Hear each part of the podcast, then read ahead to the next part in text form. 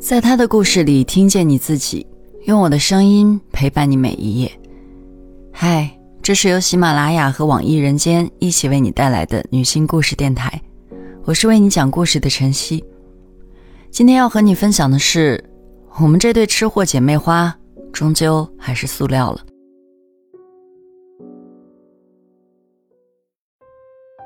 在我十几岁时，与我玩的最好的是大姨的女儿，我的大表姐。他表姐体重的数字始终是个谜，每次玩耍，她都故意压到我身上，像一座小山压住了我，气都喘不上来一口。我是在上初中之后才和她亲密起来的，之前我们见面都很少，可女孩子间的情谊来得突然，在没反应过来前，我们就天天混到一处了。大表姐大我六岁。大姨和姨父认为花钱给女孩子读书是一种浪费，所以她初中没读完就辍学到镇上打工了。大表姐是个美人胚子，皮肤白皙细腻，杏眼桃腮，唯一缺点就是胖。从我记事起，她的小腿与手臂大概就是我的三倍，肚子上的肉一层一层的。但奇怪的是，她却有着略尖的下巴，配上一双细细弯弯的眉毛。有一种古典温柔，在我眼里，她才是家族里最好看的女孩子。从厂里下班后，大表姐常来找我玩，带我去镇上买奶茶、买贴纸，当然还有我最爱的烧烤。每当夜幕降临，镇上老街就会撑起一长排大红色的帐篷，摆起白色的塑料桌椅，几家排档中间是一家老字号的烧烤摊儿。这家烧烤摊儿近二十年在夜市屹立不倒，长长的推车上摆满各种用竹签穿起来的新鲜肉类和蔬菜。摊主是一对中年夫妻，老板娘短发大嗓门，老板是个憨厚的胖子，很少说话。老板娘和我很熟，忙碌的间隙抬头打量了几眼，说我和大表姐一看就是亲姐妹，长得真像。这让我心底莫名有种骄傲与窃喜。大表姐在一旁点好了肉串，放在烤炉上，羊肉的油脂不时滴落到火红的炭上，窜出一簇火苗，发出滋滋的声响。老板一手拿一把旧蒲扇，一手麻利地捏起一小撮辣椒面和孜然粉，洒落在肉串上，香气飘散开来。我直勾勾地看着，哈喇子已经流了一地。提着装满烧烤的袋子，大表姐又买了两瓶可乐，领我去了巷子里的一家租书小店。店里的光线有些昏暗，十几平方不到的面积全塞满了书。这些书里面装的是成人的世界，我不敢多看。提着袋子站在门口，余光看到大表姐熟练地挑了几本书。大表姐选好书，付了押金，老板娘拿了印章，翻开书页盖了几下。再装到一只黑色袋子里。那些书的封面上画着的俊男靓女和言情小说特有的花体字，无形中散发着暧昧的气息。我的心砰砰跳了几下，突然一股没由来的紧张，低头跟着大表姐一起走出了租书店。到了我家，大表姐拿来报纸摊在地上，把烧烤油汪汪的铺了一地。辛辣软嫩的羊肉咽下肚，再喝冰可乐，我感觉再没有比这刻更快活的时候了。吃到一半，大表姐从黑袋子里拿出一本小说，边吃边看。我也学着她，从书架上拿一本故事书，趴到她边上去。趁着大表姐下楼上厕所，我就着她翻开的书页偷偷看了一段，然后像做贼一样面红耳赤，原地放了回去。到了晚上，大表姐收起了书，床头只留一盏微黄的小台灯。我俩就在被窝里叽叽喳喳聊累了才舍得睡着。初中那几年，我总期待着这样与大表姐待在一块儿的晚上。高中后，我去县城住校，像这样闹腾的夜晚基本没有了。但每逢寒暑假，我常去她家住，一住就是一星期，甚至十几天。大表姐住的阁楼虽然小的连直立都困难，但她依然给自己收拾了一个梳妆台，被子、床单都是粉色的，墙上挂了明星海报，比我的房间要淑女得多。村里晚饭吃得早，唯一的小卖部也早早关门。晚上七八点，大表姐就骑自行车载我去镇上觅食。我们的宵夜有时买烧烤和臭豆腐，有时是汉堡和炸鸡腿，又或者就直接在小超市买两包泡面和一袋火腿肠。有时懒得出去了，大表姐就用剩饭和鸡蛋炒两碗蛋炒饭。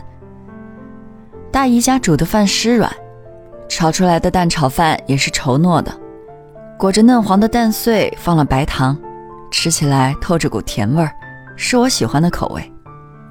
很快，大表姐到了适婚的年纪，因为胖，她相亲了几次后都没有了下文。大表姐表面上若无其事。背地里常常偷偷的哭，他想尽一切办法减肥，但还是没有瘦。他常拉着我一起去镇上的网吧，戴上耳机在聊天室和陌生网友语音聊天。在网络世界里，没有人知道他的身材。大表姐有一副甜美的嗓音，透过耳机的音频传播过去，温柔的能掐出水来。有一天，他告诉我，他网恋了。对方是聊天室里和他聊得最投机的人，他们每天都煲电话粥，恨不得将对方揣在兜里，时时刻刻联系着。我虽然不是很懂，但出于本能，还是很认真的说：“网恋应该当不了真，毕竟隔了那么远，真的不现实。”但是他那么高兴，我看着也挺开心。我上高三时，大表姐的厂里给分配了一间小小的宿舍，距离我的学校大约十几分钟的车程。于是我常在周末去她的小宿舍住上一晚。通常周五我放学到了，大表姐就会给我做小火锅。虽然条件简陋，但大表姐做火锅时并不马虎。汤底要用菜场肉摊上买来的大筒骨，与老豆腐一起熬煮近一个小时。煮饭键跳了两次才是熟透了。把食材盛到碗里后，再加上几勺麻辣火锅料，滚烫的丸子吸满了汤汁。我们蹲在地上，围着这口小小的电饭锅，吃得无比舒爽。大表姐还会给我包饺子，剁肉馅的声响响彻整层宿舍。手腕酸了，停下来揉揉，继续剁。他知道我吃不了葱。馅料里和的是猪肉、韭菜、豆干和现包的鲜虾。从沸水里煮熟后捞出来，蘸点酱油醋。这样的饺子，我一顿能吃二十来只。无论是做火锅还是包饺子，大表姐耳朵里的耳机始终没有摘下来过。即使有时手头里忙活，也依然舍不得挂那个网友电话。我们的睡前卧谈会也没有了。大表姐压低了嗓音，嗲嗲的，带着慵懒的鼻音，对着话筒说：“不跟你聊了。”但这话说完，她翻个身，又开始撒娇着说不舒服。我始终觉得大表姐这段相距两千多公里的网恋难以成真，但没想到，我刚去外地上大学那年，大表姐瞒着家里人买了去东北的火车票，绿皮火车跑了三天三夜。她的腿坐得红肿僵直，那个男孩极惊喜地接待了她。他们与任何一对热恋中的男女一样，耳鬓厮磨，舍不得分离。大表姐在 QQ 空间上传了许多照片，照片里的她长发披肩，粉色连衣裙，整个人透出一股恋爱中特有的娇羞和幸福。在东北待了近二十天，大表姐才恋恋不舍地回来。临走前，男友承诺下个月就来她家提亲，大表姐满怀期待地盼着。她推掉了所有相亲安排，姨父姨妈都以为女儿要嫁到大城市里去了，脸上绷不住的笑意。可一个多月过去了，村子的路口并没有驶来接亲的车辆。男孩几次信誓旦旦说要来，有次甚至说票都已经买好了。但终究没见着人影。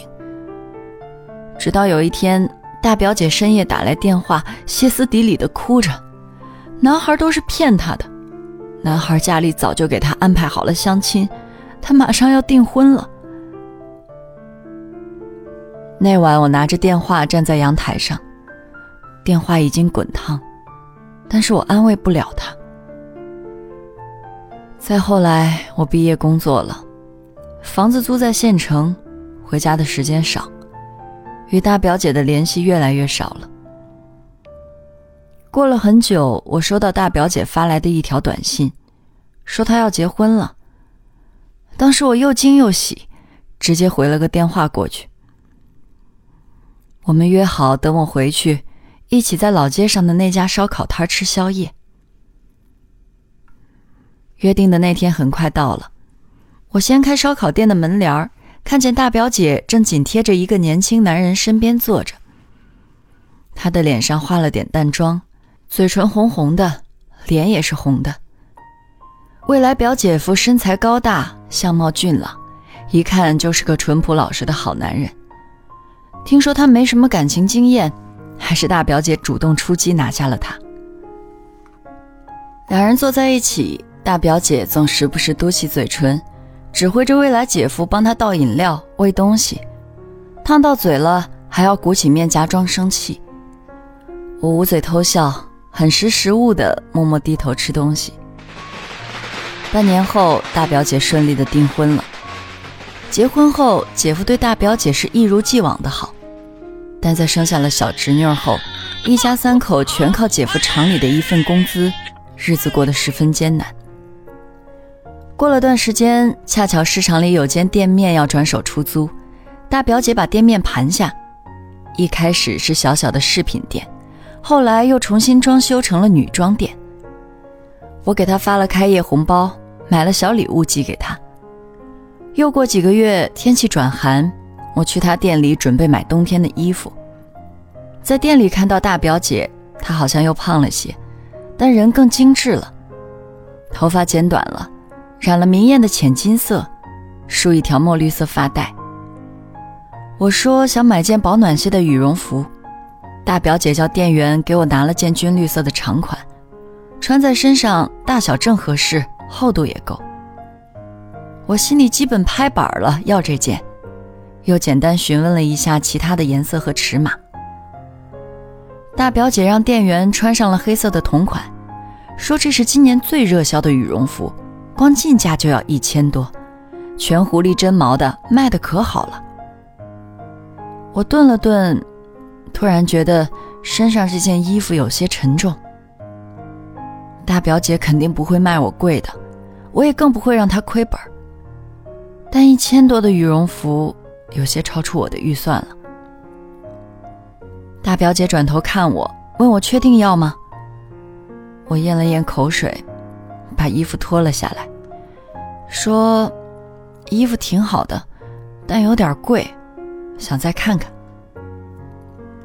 他像是听到了可笑的事情，眉毛一挑，声线变得有些发尖，说：“这可是真毛的，不是便宜货。”我再三表示想再看看，他扭过头去敷衍我说：“那你自己看吧。”我挑了一件轻薄款的羽绒马甲，感觉这件样式简单，做事也方便，在室内也不用脱了。有些雀跃地问大表姐：“这件好看吗？”他低着头玩手机，语气冷淡地说：“还行吧。”我知道他不高兴了，直接买下这件衣服后走了。隔了两三天，我收到二表姐的微信，她说今天去大表姐店里看衣服，大表姐抱怨说我在她那儿买衣服挑三拣四的，对我很失望。我打字的动作停了下来，有些发愣。